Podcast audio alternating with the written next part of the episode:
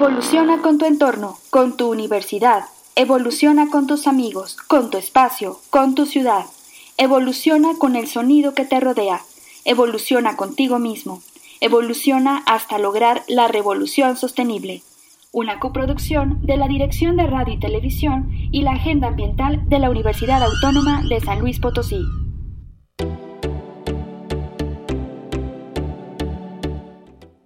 Todos los seres humanos nacemos libres e iguales en dignidad y derechos y tenemos el mismo potencial de contribuir al desarrollo y bienestar de la sociedad.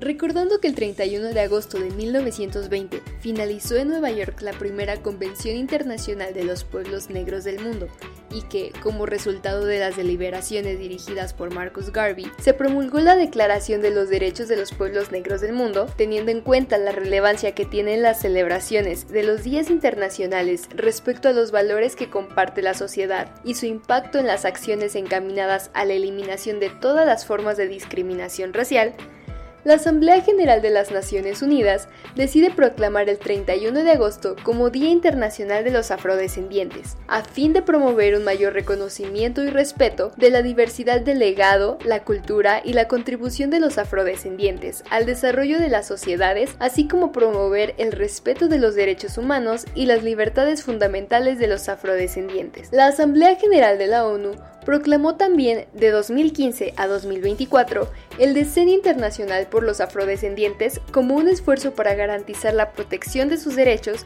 y la inclusión en la estrategia de programas de atención. En 2020 llegamos a la mitad del decenio y si bien se han logrado algunos progresos en los planos legislativo, normativo e institucional, los afrodescendientes aún sufren formas de discriminación racial, marginación y exclusión. La pandemia por COVID-19 reveló la urgencia de abordar las desigualdades estructurales y el racismo sistémico en la salud. La falta de reconocimiento sigue siendo uno de los principales obstáculos que impiden el disfrute pleno de los derechos humanos por los afrodescendientes. 31 de agosto, Día Internacional de los Afrodescendientes.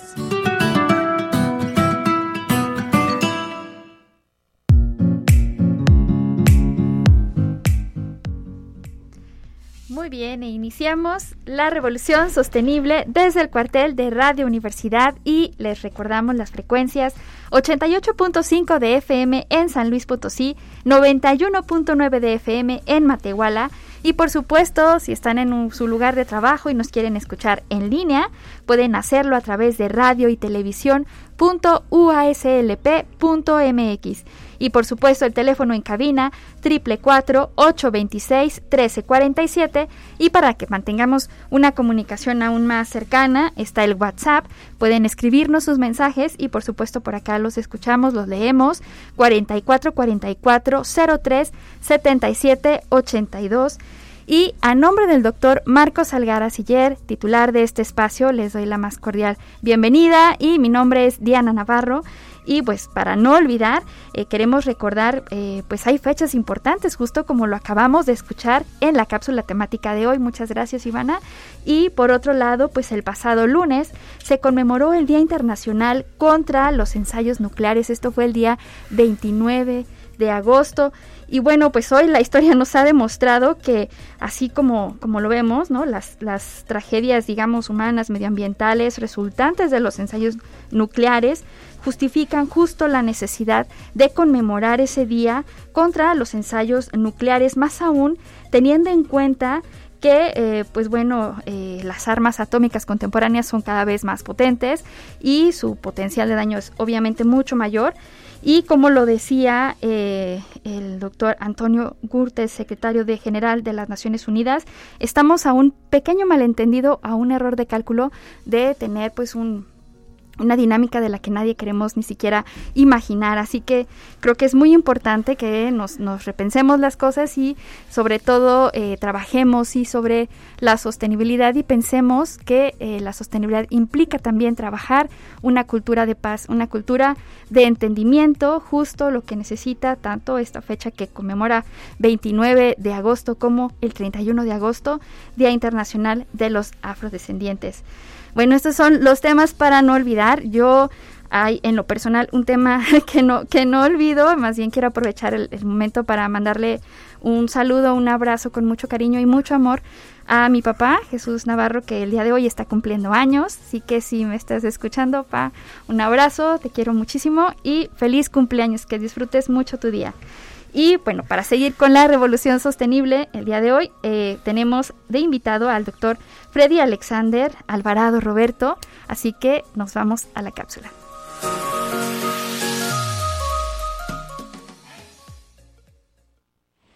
Desde la trinchera. Expediente. Nombre. Freddy Alexander Alvarado Roberto. Áreas de interés. Originario de Sogamoso, Boyacá, Colombia. Es licenciado en Biología por la Universidad Pedagógica y Tecnológica de Colombia. Es maestro doctor en Ecología por el Instituto de Ecología AC en Jalapa, Veracruz. Se ha desempeñado en el diseño de paisajes agrícolas sustentables que integren enfoques Nexus entre agua, alimentos, energía y biodiversidad en regiones áridas, tropicales y subtropicales. Trayectoria. Durante el año 2020, realizó una estancia postdoctoral en la Universidad Federal de Paraíba, en Brasil, en el programa de posgrado en biodiversidad. Actualmente es profesor asociado de la División de Ciencias Ambientales en el IPCIT.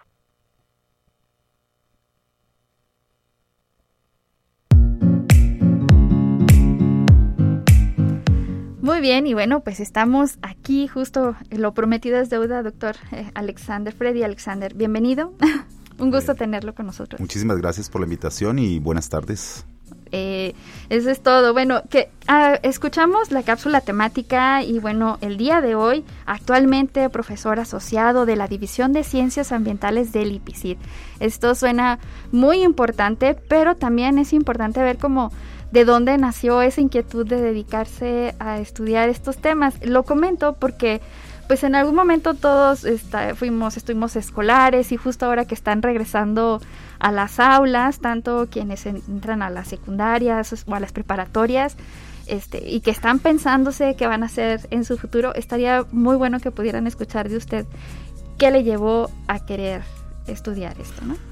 Eh, bueno, yo soy biólogo de formación. Desde muy niño me interesé por el medio ambiente, por los bichos, la naturaleza. Crecí en el campo, allá en los Andes, en Colombia, y eso me permitió como estar muy en contacto con la naturaleza desde pequeño.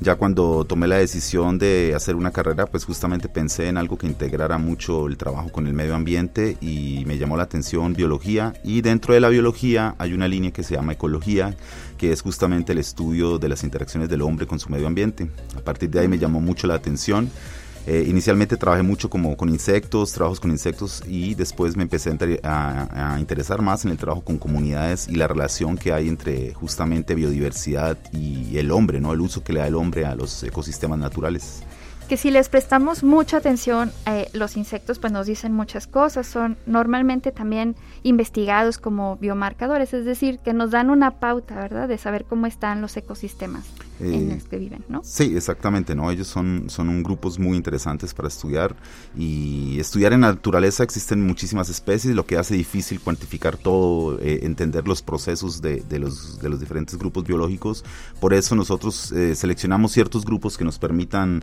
como tú dices, ¿no? Bioindicadores, biomarcadores que nos permitan obtener información de una manera más, eh, más rápida y no tan compleja, ¿no? Y los insectos cumplen muy bien esa, esa función que cuando hablamos, por ejemplo, bueno, justo ahorita que, que, lo menciona, hablamos a veces de biodiversidad y luego pensamos, digo, porque también es lo que más se comenta, todas las especies que eh, pues están dejando de existir, hablamos del libro rojo, pero también hay que hablar de todas las especies que todavía no conocemos y que están ahí, ¿no?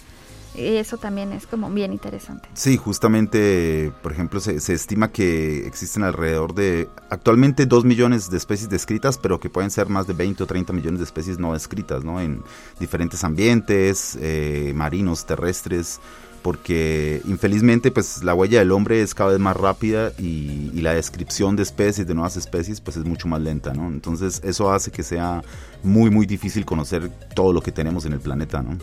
Híjole, sí, es verdad. Aunque por otro lado también están estas dinámicas, ¿no? De, de ¿cómo le llaman? Ciencia ciudadana. Sí, sí, la ciencia ciudadana ha surgido como una herramienta justamente en el cual las comunidades eh, utilizan la información eh, de su entorno, ¿no? Conocen su entorno. Generalmente las comunidades son las personas que, que más conocen del ambiente en el que viven y ahora estas herramientas de ciencia ciudadana pues es un acercamiento de las comunidades hacia, hacia las ciencias, ¿no? Hacia, hacia el conocimiento científico y ha sido muy muy exitosa en muchas partes del mundo, ¿no? Ayudando incluso a describir especies, a proteger sus ambientes naturales, eh, a conservar sus diferentes eh, fuentes de servicios ecosistémicos, ¿no? Que son esos servicios que prestan la naturaleza para el mismo hombre como polinización, regulación del clima, eh, control de erosión, los mismos alimentos que consumimos, ¿no? Claro.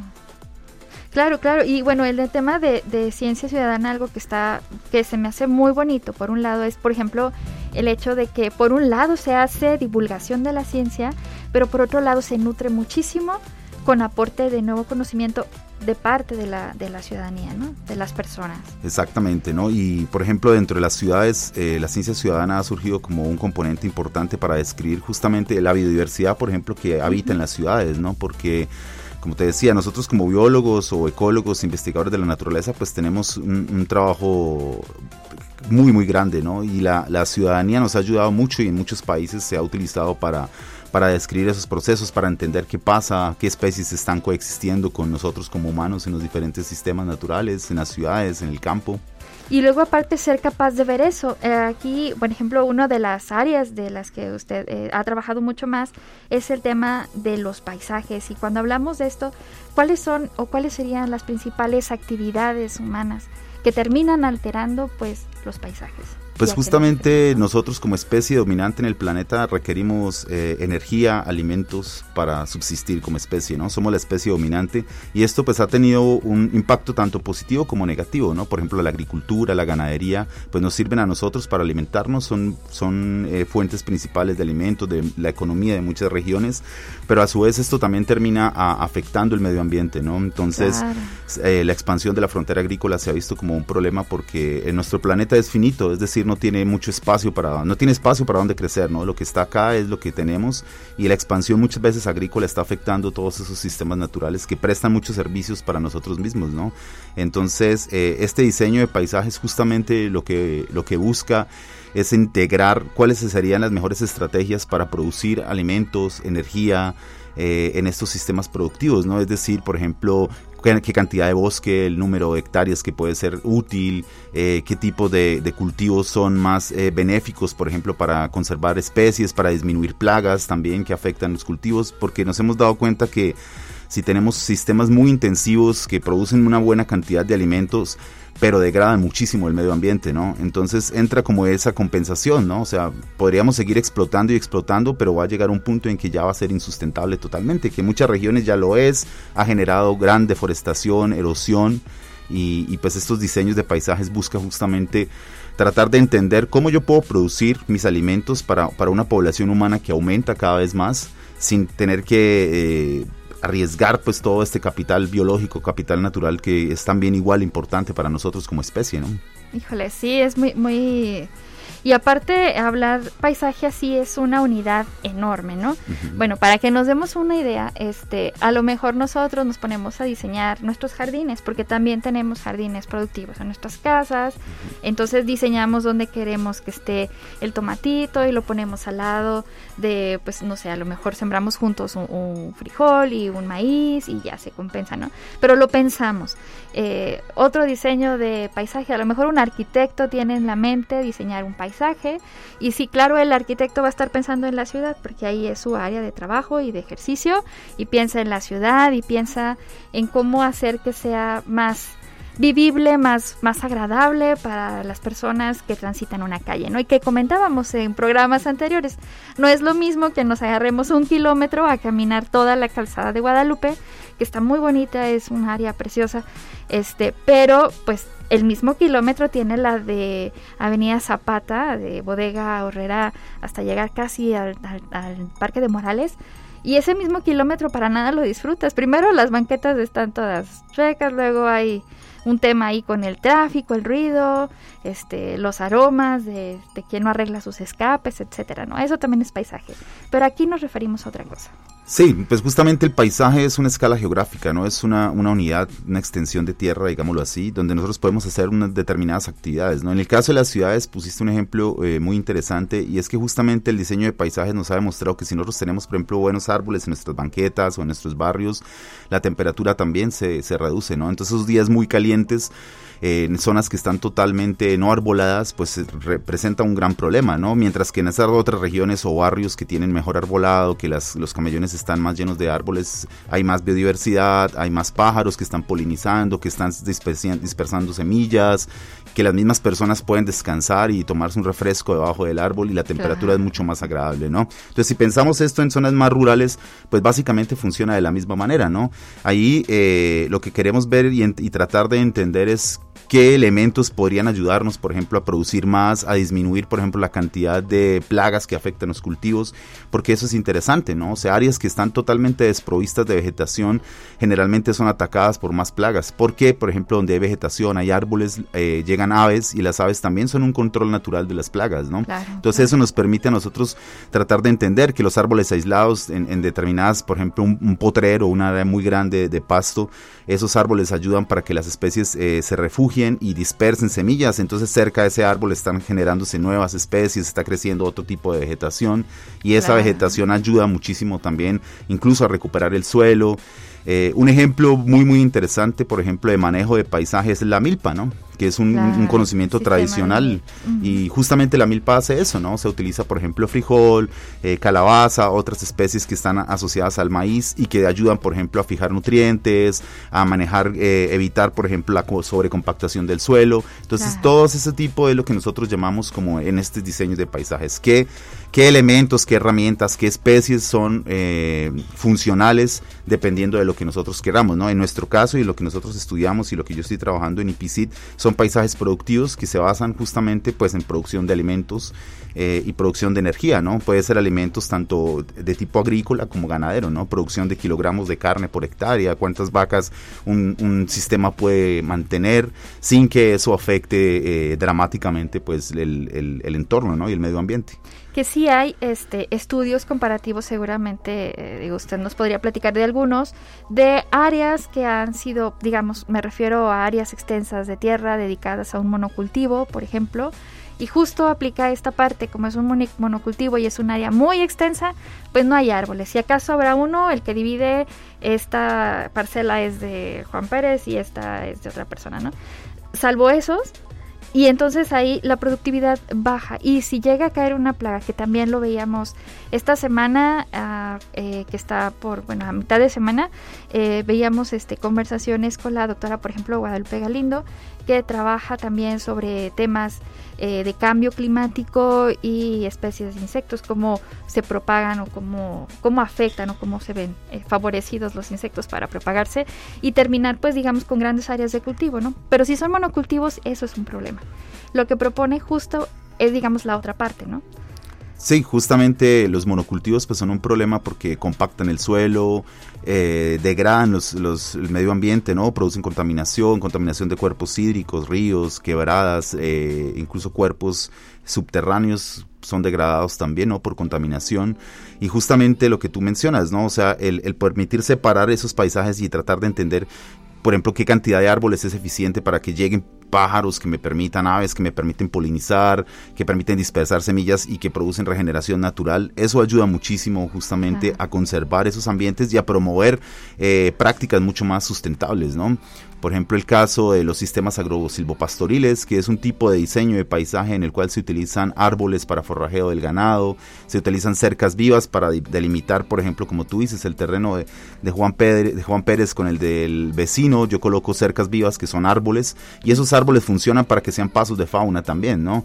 Entonces, eso me permite a mí tener unas dinámicas eh, biológicas mucho más complejas e interesantes y que regeneran el sistema que tener simplemente ganadería extensiva, por ejemplo, potreros de grandes hectáreas que no prestan un servicio ecosistémico y generalmente, por ejemplo, estos pastizales son especies introducidas, ¿no? Muchas son especies africanas que pueden llegarse a, volver plagas o favorecer la, eh, la infestación, por ejemplo, de otras plagas que van a afectar incluso eh, bosques o otros cultivos de uso humano, ¿no? Híjole, eso es bien delicado justo por temas de cambio climático y que bueno, pues, ¿cómo, ¿cómo le llaman? Que se van ampliando los vectores para que ocurran diferentes sí, justamente aumenta, ¿no? Aumenta la dispersión de vectores de, enfermedades porque las condiciones, eh, el cambio climático, por ejemplo, aumento en la temperatura ha favorecido que ciertas especies se propaguen más fácil, más rápido eh, incluso en las ciudades, ¿no? O sea, por ejemplo, eh, Aedes aegypti o especies que tienen un potencial para de, de, enfermedad para los humanos, ¿no? Son transmisores de enfermedades, se propagan mucho más, por ejemplo, se ha descubierto en sistemas donde, por ejemplo, en las ciudades donde no hay arbolado, donde hay cuerpos de agua que están estancados, ese, ese sería un tipo de diseño también, digamos, urbano, ¿no? Y cuando se tiene este tipo de arbolados, este tipo de jardines, camellones, por ejemplo, se han encontrado que incluso anfibios, reptiles comienzan a colonizar y llegar y pueden llegar a ser un control natural también para, para, esas, para esas plagas o esos eh, vectores de enfermedades, ¿no? Y lo mismo ocurre, pues, digamos, en el campo, ¿no? Lo que te decía, cuando nosotros tenemos paisajes que están un poco más eh, o que tienen una, una concentración mayor de árboles, eh, llegan aves, llegan otros insectos que pueden ser controladores biológicos naturales, ¿no? Entonces, esto es justamente lo que, lo que nos interesa entender, ¿no? Híjole, y es bien importante. A lo mejor usted nos escucha y dice, bueno, pues estamos hablando de paisajes y yo estoy en la ciudad, como, como dónde está eso que, que yo impacto o no. Y pues resulta que dice, dijo usted, infelizmente, ¿no? Bueno, pues así, las ciudades pues están asentadas en espacios que fueron en unos ecosistemas, que tenían sus dinámicas, ¿no? Que muchas veces son, bueno, obviamente son alterados, pero me refiero morfológicamente también, y eso explica por qué hay también inundaciones en ciertas zonas o son más propensas, etcétera, ¿no? Pero a lo que voy es las ciudades tienen que, por su misma lógica, abastecerse de alimentos, de energía, de recursos hídricos, este, que no están en, este lugar, sino están en otros, digamos como, como se tienen que nutrir de otras regiones. Y esas otras regiones son las que sufren también las presiones de las ciudades. O sea, veamos, no solamente San Luis Potosí hace presión en nuestra área, que ya por sí es una ciudad ¿no? transformada, sino en todos los municipios o incluso estados desde donde vienen los alimentos que nos comemos en San Luis Potosí. Exacto, ¿no? Y por ejemplo, si uno se pone a pensar esos alimentos que llegan dependiendo de la distancia, pues va a tener un consumo de energía mayor, ¿no? El transporte, más gasolina, eh, encarece mucho también el precio de acuerdo a la distancia que tengan que desplazarse. Entonces muchas de las estrategias justamente son, ¿por qué no tentar volver las ciudades un poco más, más sustentables y autosuficientes? ¿no? En muchos países, por ejemplo, se ha demostrado que el uso, por ejemplo, de huertas urbanas, eh, jardines verticales, eh, ayudan muchísimo a, este, a esta problemática ambiental, ¿no? De, surtir y de nutrir a, las ciudades con alimentos. Entonces, nuestra dependencia estricta totalmente de áreas agrícolas, pues nos ha llevado a un problema porque las ciudades siguen creciendo, ¿no? Y, como tú mencionas, ¿no? El caso, por ejemplo, del río Santiago acá en San Luis Potosí, ¿no? Que se inunda justamente porque fue construida encima de, de, un cuerpo hídrico, ¿no? De un río, ¿no? El mismo río Santiago se llama. Eh, y eso es justamente un problema, porque cuando llueve mucho se inunda, ¿no? Entonces, eh, cuando ya pensamos en, diseñar paisajes, es justamente pensar, bueno, qué estrategias yo puedo utilizar para que eso no pase, ¿no? O, qué herramientas, por ejemplo, los techos verdes que disminuyen la cantidad de temperatura, disminuyen la temperatura que hay en una región, por ejemplo, ¿no? En, en, una ciudad o en un edificio, ¿no? Muchas veces tenemos problemas es porque los, las, las grandes urbes acumulan energía, ¿no? El sol calienta el concreto y en la noche el concreto empieza a liberar toda esa energía y por eso en la noche estamos muertos de calor y tenemos mucha pero eso se soluciona, por ejemplo, en barrios que tienen mucho arbolado, en zonas que tienen áreas de amortiguamiento con más árboles, con más vegetación. Justamente eso es lo que, lo que es diseñar en la parte urbana o en la parte rural, ¿no? Y que va de la mano también de temas de políticas públicas. Se me vino a la mente ahorita justo un panfleto que de estos documentos que tienen, en mi caso este documento que, del que voy a hacer mención, tiene décadas pero hablaba sobre le estamos este ganando, ¿cómo decía? Le estamos ganando espacio a la sierra de Abra. Estaban hablando de cómo le estaban deforestando, pero con un lenguaje de que lo, lo leo en esa época y, y lo celebraban. lo celebraban. Y justamente es un problema político porque antes, eh, incluso acá en México, se hablaba de tierras eh, no productivas, ¿no? Tierras ociosas, que llamaban la selva, ¿no? La selva era una tierra ociosa porque pues allá solo hay animales, insectos y, bichos y a nadie le importa eso, ¿no? Entonces hubo estrategias de gobierno que era como, bueno, vamos a deforestar y darle esas tierras para que se vuelvan tierras productivas. El problema es que, que obviamente eso generó un impacto gravísimo en los ecosistemas, ¿no? Eh, y pues justamente esa, esa parte de la, de la, de la gobernanza es esa interacción entre la toma de decisiones pensando en sostenibilidad, ¿no? Pensando en que pueda favorecer tanto a las comunidades locales como a los diferentes sistemas, a los diferentes productores y a la naturaleza, ¿no? Porque justamente la naturaleza es la que nos permite a nosotros regular el clima, como te decía, mantener alimentos, producir la polinización, por ejemplo, ¿no? Cuando hay especies que son desplazadas, pues ese, eh, se genera un grave problema ambiental, ¿no?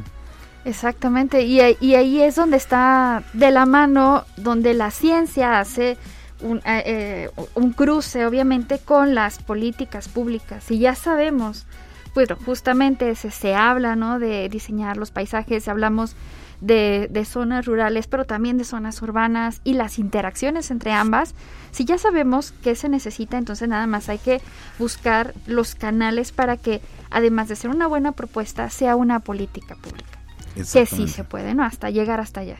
Sí, realmente es surge ahora una necesidad, ¿no? Claro. Porque antiguamente o, unos años atrás, pues digamos que había una, un gran vacío, una, una gran brecha entre la academia y los científicos y los tomadores de decisiones políticos.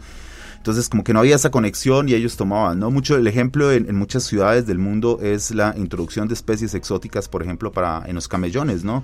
Que traían especies porque no había ese conocimiento, ¿no? Entonces decía, ah, plante esta porque está bonita, es una especie o esta traída. crece bien rápido. Sí, es una especie traída de África y crece bien bonito y luego empezaron a darse cuenta que rompía las banquetas, que entraba las raíces por debajo de las casas, que agrietaba las paredes. Entonces, eso fue como justamente ahora decirles, oye, hay ciertas especies que no están bien que las metan en las ciudades, que las planten en las ciudades, porque van a generarle un problema a mediano plazo, ¿no? Estamos hablando apenas de 10 o, 15 años, ¿no?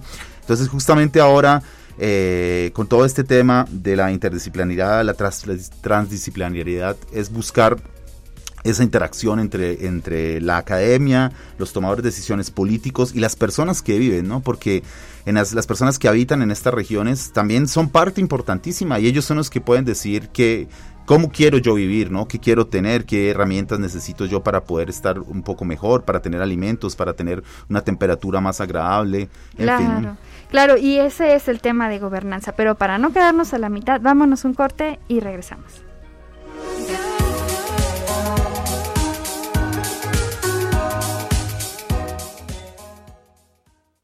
Evoluciona tus ideas. Llama al 444-826-1348 o envía un mensaje al WhatsApp 4444-037782. Recuerda seguirnos en redes sociales como Agenda Ambiental UASLP en Facebook, Twitter e Instagram. ¿Tienes alguna propuesta? Compártela con nosotros al correo agenda.ambiental.uaslp.mx. Si has llegado hasta aquí, danos tres minutos. Regresamos después del corte. Ah, ¿sigues con nosotros? Acompáñenos en esta revolución sostenible.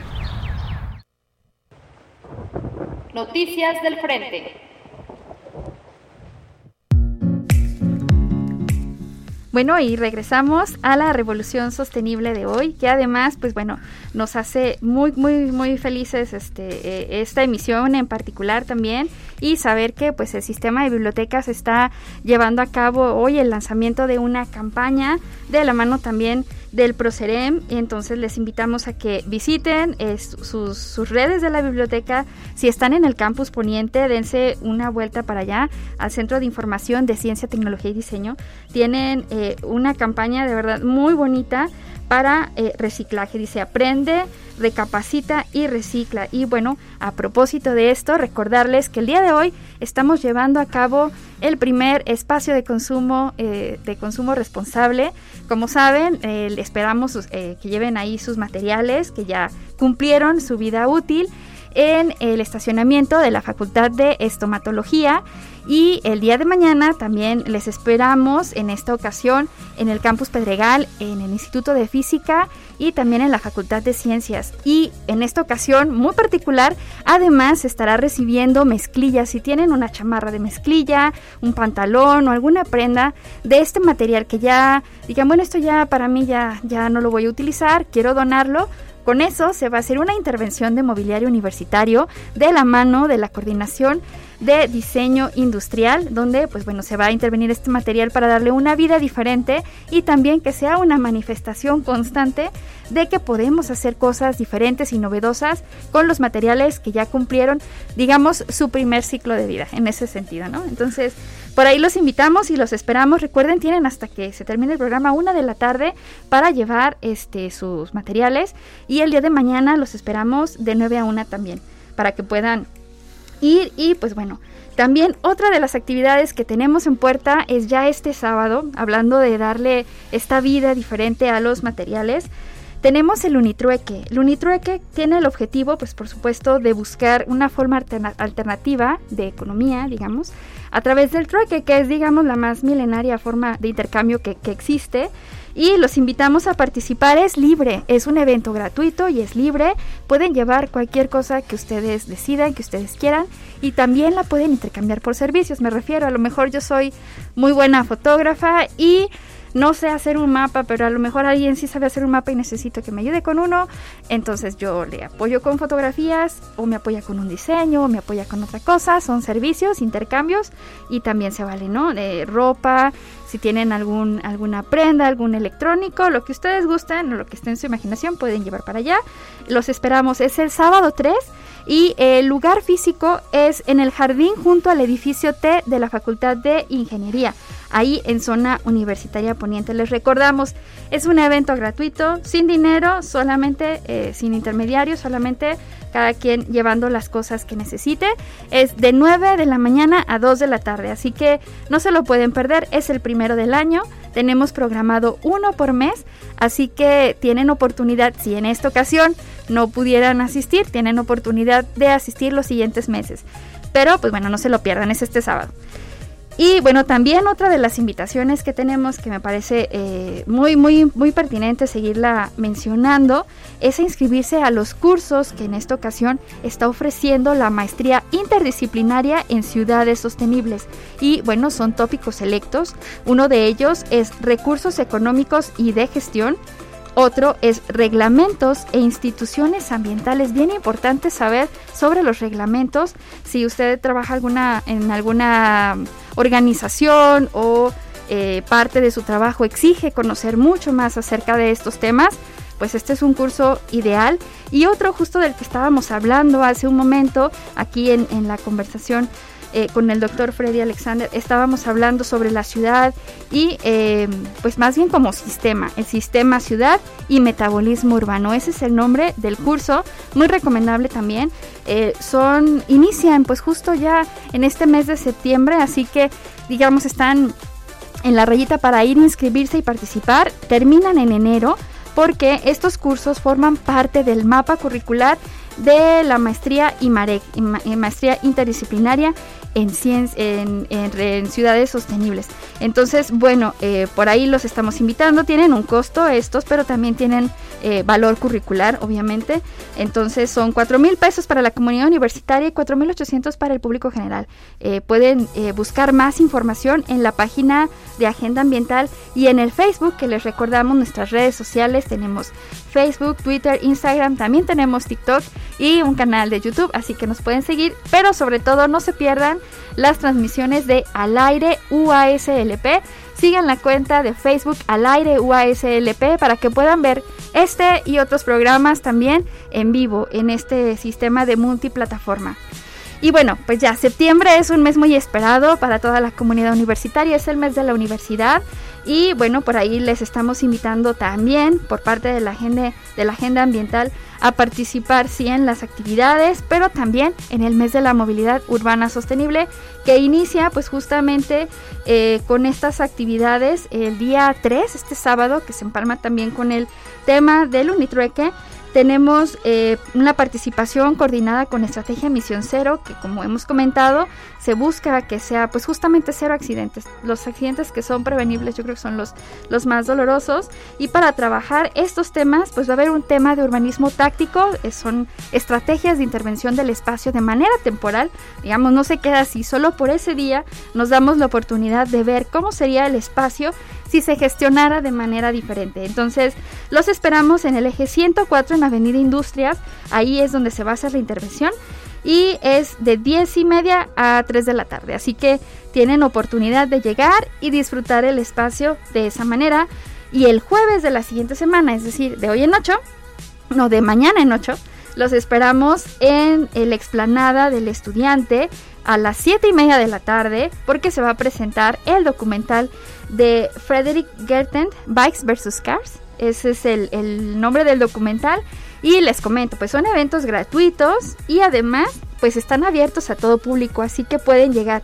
Como estamos justo con el tema de la movilidad urbana sostenible, les invitamos a que lleguen caminando, si tienen la oportunidad y no les queda muy lejos, o de lo contrario, pues lleguen rodando, lleguen en sus bicicletas. Va a estar muy bonito, es una pantalla de cine al aire libre. Vamos a tener por ahí algunas sorpresas para ustedes y también pues unas banquitas muy cómodas donde nos podemos relajar y pasar un rato realmente agradable, además de aprender un poco más sobre por qué es importante desde ya empezar a actuar sobre esto y aprovechamos pues también para agradecer la colaboración de la Secretaría de Cultura del Estado a través de la Cineteca Alameda que, que va a estar participando pues justo en este primer bicicinema y al Centro Cultural Alemán y también por supuesto pues al posgrado de Ciencias Ambientales en el que pues bueno se suma a estas celebraciones en el marco del 20 aniversario del posgrado. Y como veníamos platicando, este tema tan, tan importante sobre gestionar los paisajes, gestionar las ciudades, gestionar eh, implica también el trabajo con las comunidades. Y antes del corte estábamos hablando justo de todo lo que eso significa en términos de gobernanza. Y me gustaría, pues, eh, para continuar con la entrevista, este, seguir platicando aquí con, con el doctor Freddy Alexander cuáles son los retos pues para trabajar los temas de gobernanza cuando abordamos temas de gestión de paisajes en las comunidades. Eh, pues justamente dentro de la gobernanza lo que se busca es involucrar a las comunidades, ¿no? En las tomas de decisiones, que no sea una cuestión como intransigente, ¿no? Que el, el, gobierno tome decisiones eh, basadas eh, simplemente en lo que ellos piensan, sino que vinculen, ¿no? Se hagan trabajo social, se conozcan las necesidades reales de las comunidades, por qué ellas eh, requieren, qué tipo de, acciones requieren, cuáles son las necesidades puntuales y a partir de ahí poder construir realmente alternativas realistas, ¿no? Eh, hace unos pocos años pasaban muchos problemas, por ejemplo, en, comunidades eh, vulnerables donde las decisiones se tomaban desde las ciudades y les decían a ellos, por ejemplo, ah, vamos a, a instalar un bloque de baños, ¿no? Pero no era la necesidad de ellos, ¿no? Había necesidades mucho más apremiantes que instalar bloques de baños, ¿no? Por ejemplo, eh, yo tengo una experiencia, yo como hablamos al comienzo, soy colombiano y trabajando con comunidades indígenas en los Andes, eh, después de, de, caminar muchas horas para llegar a un resguardo indígena, mi sorpresa fue esa, ¿no? Encontrar bloques construidos en concreto de baños, que ellos los usaban prácticamente, era como macetas, ¿no? Para plantar vegetación o vegetación que crecía ahí dentro, porque el, gobierno se le creyó que esa era una necesidad importante, ¿no? También después hablando un, un poco, por ejemplo, con estas estrategias de, piso firme también, ¿no? Que era, un, era un programa de gobierno aquí en México y, y, se medía la pobreza justamente como si tienes el piso firme o no, eres pobre o no, ¿no? Entonces si tienes eh, baldosa, si tienes concreto, entonces ya no, está, ya no eres pobre, ¿no? Pero realmente eso es una visión y una concepción totalmente citadina, ¿no? Las personas que viven en el campo, para ellos esa no es su prioridad. Su prioridad es tener que comer, su prioridad es tener cómo alimentarse, cómo alimentarse sanamente, eh, cómo llevarle a esas comunidades, por ejemplo, agua o transferencia de energía, ¿no? Y ahora que justamente hablábamos eh, perdón, transferencia de conocimiento, justo que hablábamos de qué alternativas de gobernanza, por ejemplo, es bien importante identificar eso, ¿no? Dentro del trabajo, eh, por ejemplo, qué tipo de, problemas tienen, ¿no? Y cómo esa transferencia, digamos, de tecnología puede ser utilizada para ellos. Sé yo, aplicar paneles solares, eh, enseñarles a manejarlos, enseñar, por ejemplo, o, utilizar esos extractores de agua subterránea. Eh, porque son cosas que son caras para las comunidades, ¿no? Entonces justamente esas tomas de decisiones tienen que involucrar justamente esa decisión eh, concertada y colectiva, ¿no? Híjole, sí, que, que, importante es siempre como ir hasta la base y darnos, darnos cuenta de verdad de, de lo único que es cada intervención y también de los impactos tanto positivos como negativos de estas intervenciones, porque aquellos acercamientos con las comunidades y donde no funciona, no se da seguimiento, pues claro, la gente dice, ay no, nada más estás aquí para hacer tu trabajo con permiso y alguien más llega y ya no quiere recibir a las personas y se entiende. ¿Quién va a querer que le vean la cara, no? Dos veces, pues nadie, ¿no? Hay que buscar la manera de que, de que sí funcionen los proyectos. Y por otro lado estaba pensando también en el diseño porque estamos hablando de diseño, pero también de indicadores adecuados y no de tratar de calzar a una comunidad justo en un parámetro que no le corresponde, como desde una visión este de citadina comentabas, ¿no? Por ejemplo, en esto de piso firme yo recuerdo que luego hubo mucho problema, ¿no? También incremento de curiosamente de enfermedades o de más calor por los techos incluso de lámina cuando ya tenían materiales frescos previamente o el piso que es de tierra, obviamente resultaba más, más fresco, ¿no? No acumulaba la radiación que comentaba. Sí, justamente eh, esos problemas se basan en el desconocimiento previo de las comunidades, ¿no? O sea, son comunidades que históricamente han estado en esos lugares conviviendo con la naturaleza y luego como una decisión citadina decir, no, les vamos a colocar techo de lámina porque creo que la lámina es mucho más bonita y y no tenían en cuenta que, por ejemplo, la lámina se calienta mucho más y que en la noche libera y hace ese efecto de isla de calor, o que el piso en concreto también tiene el mismo efecto. Entonces, justamente eh, la idea es conocerlos, a las comunidades, cuáles son las problemáticas, pero también muchas veces cómo ellos han superado sus propias problemáticas, ¿no? Exactamente, sí, claro. O sea, cómo las han superado y cómo nosotros o cómo los tomadores de decisiones, como la academia, pues podemos utilizar esa información previa que ellos ya tienen y de pronto decir, ok, mira, usted lo hizo de esta manera, pero se me ocurre que agregando tal cosa puede funcionar sin eh, perder la idea original, ¿no? De pronto un poquito de, transferencia, de tecnología, de conocimiento, pero sin embargo el conocimiento tradicional, el conocimiento de las comunidades es súper, súper importante para la toma de decisiones de en cualquier, en cualquier componente, ¿no? hablamos de sustentabilidad en los tres ejes, ¿no? Lo social, lo ambiental y lo económico, ¿no? Entonces eso debe ser eh, como que tema de agenda principal, ¿no?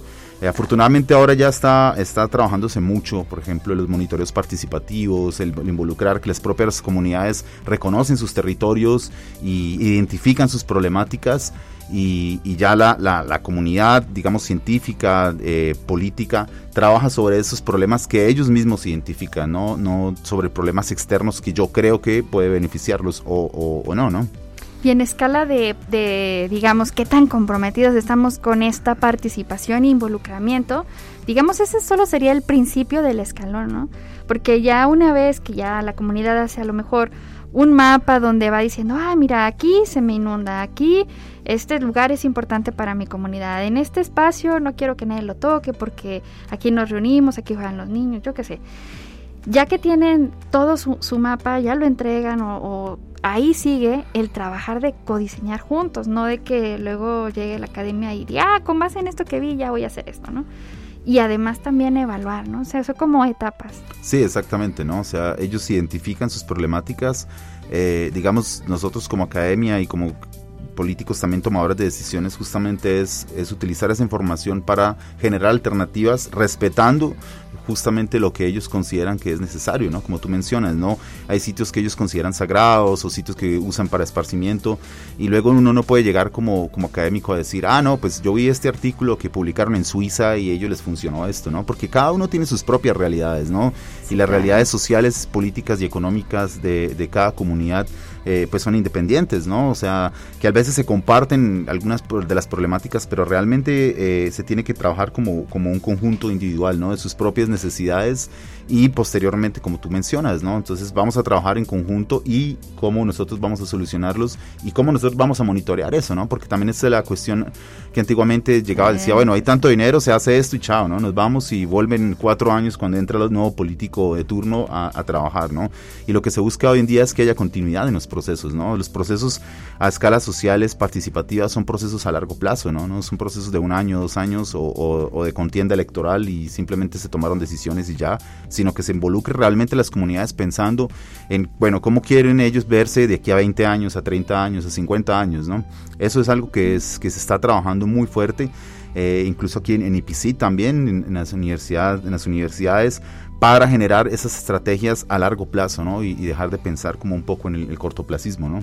Que, que suena como fácil decirlo así, pero implica muchos retos. ¿Cuáles son los, los retos que en el ejercicio ya de, de la, digamos, en la práctica, en la talacha del día a día, que has encontrado y cómo los has como medio Sí, no, los retos son, son múltiples, ¿no? O sea, yo creo que el principal reto es justamente conocer e identificar las necesidades de esas comunidades eh, que realmente ellos requieren y cómo nosotros podemos funcionar como un puente, ¿no? Entre la comunidad de la academia. Te decía, por ejemplo, que que infelizmente la, mucho, durante muchos años ha estado muy separado eh, la parte de gobierno, la parte académica, ha tomado decisiones como en puentes distintos y ahora el, reto justamente es cómo integrar todo esto, ¿no? Cómo integrar eh, el uso de los recursos de una manera eficiente, cómo integrar que las, las, decisiones de las comunidades, que ellos son los dueños de su territorio y se sientan eh, respaldados, abrazados por esas políticas, por esas políticas que, que buscan pues mejorar las condiciones de vida, ¿no? De los grandes retos que, que, que yo yo, por ejemplo, o que hemos tenido como, como científicos, justamente uno es eh, la falta de interés como tú lo mencionaste, que porque han llegado otras personas antes que nosotros y han trabajado y luego se van y no queda nada palpable para las comunidades. Entonces cuando llega el académico es como otra vez aquí, viene otra vez a entrevistarnos, viene otra vez a, a, decirnos lo mismo que ya me dijeron hace 5, 8, 10 años y luego eso es difícil, ¿no? Porque es como volver a ganar confianza con ellos de, bueno, mira, nosotros, yo soy diferente, ¿no? Entonces es como... Ay, convence que es diferente. Exacto. y esa es una parte bien compleja, pero también lo que hemos encontrado es justamente eh, el trabajo multidisciplinario, ¿no? Trabajar, si yo soy biólogo, trabajar con antropólogos, con sociólogos, que hacen mucho más rico este trabajo que en cuanto a cómo poder tomar decisiones colectivamente, ¿no? Eh, no solo es la forma, cada uno en nuestras profesiones tenemos una, manera de pensar, pero realmente esta multidisciplinariedad, esta interdisciplinariedad ayuda muchísimo a, a, superar esas problemáticas, ¿no? Ganar confianza, estar ahí y lo que te digo, tratar de generar resultados que sean palpables para ellos, ¿no? Eh, no solamente puedes dejar un póster y decir, ah, mira, estos son los animalitos que están ahí, chao, vuelvo en dos años, ¿no? Sino de tratar de, generar otras alternativas. Es un tema de responsabilidad, claro. ¿no? De la ciencia tiene que ser responsable de su producción científica, de qué estás haciendo, pero también de las personas con las que estás trabajando. Exactamente, eso es, ese es el, el grande compromiso que tenemos ahora como académicos y justamente es esa, esa transferencia y ese conocimiento hacia las comunidades, ¿no? Cómo yo puedo ayudar y cómo yo que conozco de pronto ciertas alternativas puedo beneficiar sus comunidades sin perder el foco de que ellos son los dueños de su territorio y los que conocen realmente sus problemáticas, ¿no? No yo como académico llegar a, a imponer cosas, ya no, eso no funciona, ¿no? o sesgar las opiniones. Pues, Exactamente, o, o creer que porque yo estudié, no sé, tantos años, entonces yo sé más que los demás. Realmente, por ejemplo, cuando uno empieza a trabajar con comunidades, vamos a aprender, ¿no? O sea, a mí me gusta llegar a una comunidad y, aprender, vincularme, conocer eh, a las personas y los abuelos, ¿no? Que te cuentan y se vuelve un, algo mucho más enriquecedor que un aula de clase, ¿no? Uy, sí.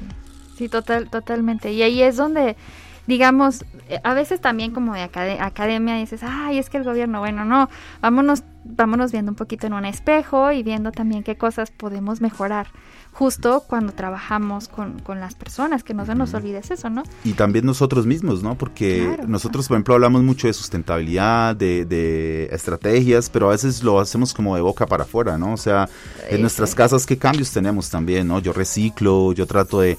Hay gente que dice, ah, yo no reciclo porque el camión de basura remezcla todo. Ok, entonces hagamos una composta en nuestra casa, ¿no? Y construyamos una composta y yo mismo autocomposto y saco mi suelo y siembro mis plantas y no dependo del gobierno que tenga que, que separar todos los residuos y que me garantice eh, un uso real, ¿no? Entonces, ese tipo de cosas pues son bien importantes, ¿no? y, al margen de ese comentario, solo, solo decir, pues en el caso de la basura, mucha gente que sí se lo pregunta y, ve cómo el camión revuelve todo.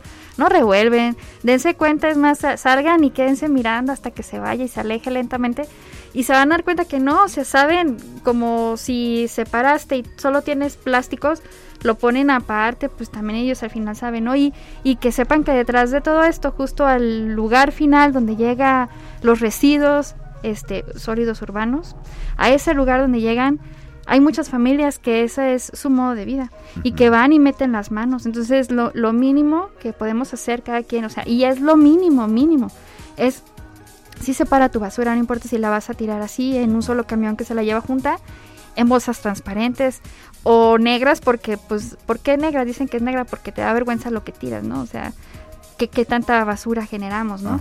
Y ahí es donde, donde sí tenemos que crear es también ese buen hábito de respeto a los demás, de, de desde tu casa, ya que lo estás tirando, separa bien, para que cuando llegue sepas que va a haber alguien y quizás sea un niño el que esté metiendo las manos para recuperar las cosas que tú ya decidiste tirar. Exacto, y por ejemplo muchas personas, eh, no sé, se les quebró un vaso o alguna cosa, una botella y lo, meten todo en una sola bolsa y no piensan justamente en eso, ¿no? Entonces es importante eso, ¿no? Separo yo los vidrios, hago algún listón rojo o algo que me pueda indicar, una bolsa transparente para que, porque eso ocurre, ¿no?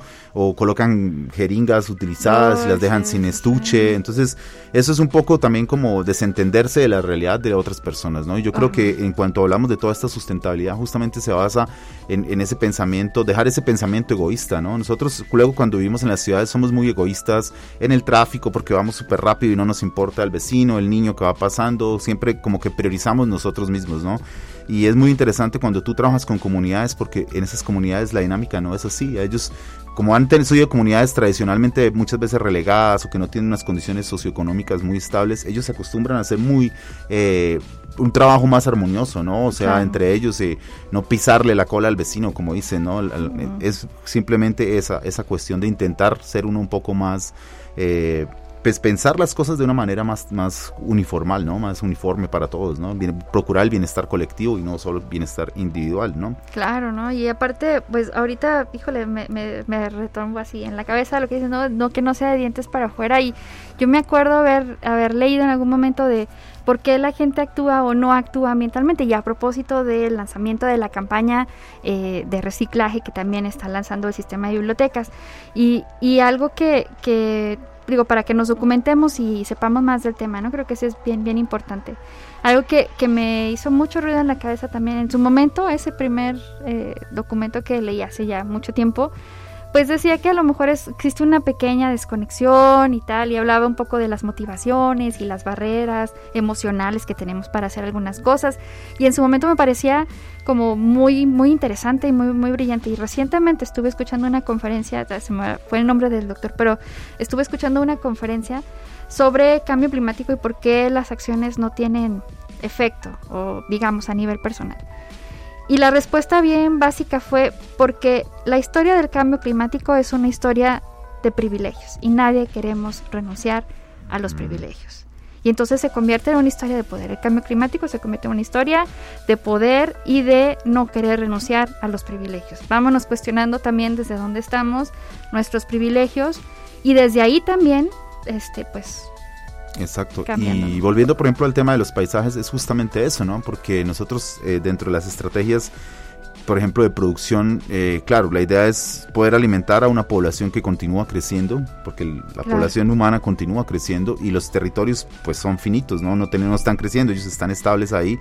Y es como, por ejemplo, nosotros eh, generar menos impacto. Y al final de todos los estudios y todo lo que se ha hecho en el mundo, una de las cosas que más se menciona es bajarle un poco al consumo de carnes rojas porque principalmente eh, impactan en el suelo, degradan el medio ambiente, eh, el excremento es una de las fuentes principales de gases de efecto invernadero.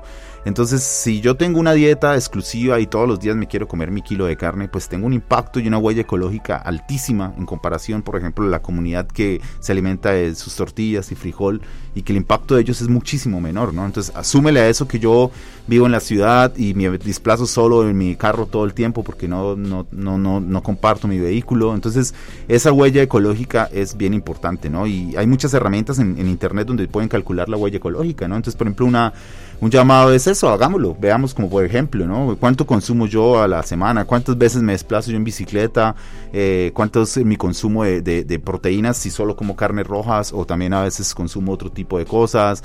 ¿De dónde viene? Lo, lo que dicen de las estrategias es preocupémonos por lo que tenemos en el plato. ¿De dónde viene? ¿No? O sea, yo compro en grandes cadenas de, alimentos donde la comida es principalmente importada o a mí me gusta comprarle al, al productor, al campesino que está en la esquina eh, vendiendo su frijol, su maíz que acabó de cosechar. Eso es muy importante para también nosotros contribuir a, estas soluciones, ¿no? Sí, y la semana pasada este, veíamos ese, ese, tema también un poco de las decisiones, así que que sea una buena decisión el día de hoy, pues desde esta trinchera de, de paisajes sostenibles, este, pues pensarnos un poco lo que hacemos como, como persona, ¿no? Y agradecerte muchísimo, Freddy Alexander, por estar el día de hoy con nosotros y compartir en esta trinchera de Revolución Sostenible. Pues muchísimas gracias por la invitación eh, y espero volver por aquí en algún momento. Será, será muy grato volverte a recibir y a todos ustedes que tengan un excelente día. Muchas gracias, Anabel. Muchas gracias, Ivana.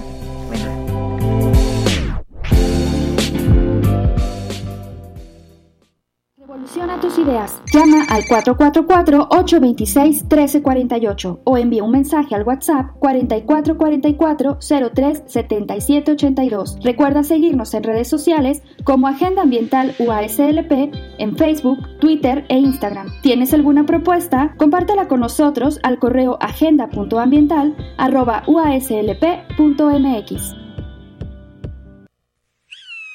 Tú eres la promesa de una generación Formas parte de un gran número de personas comprometidas con un mundo mejor, más justo e igualitario. Eres la solución, eres el cambio, eres la revolución sostenible. Evoluciona tu entorno.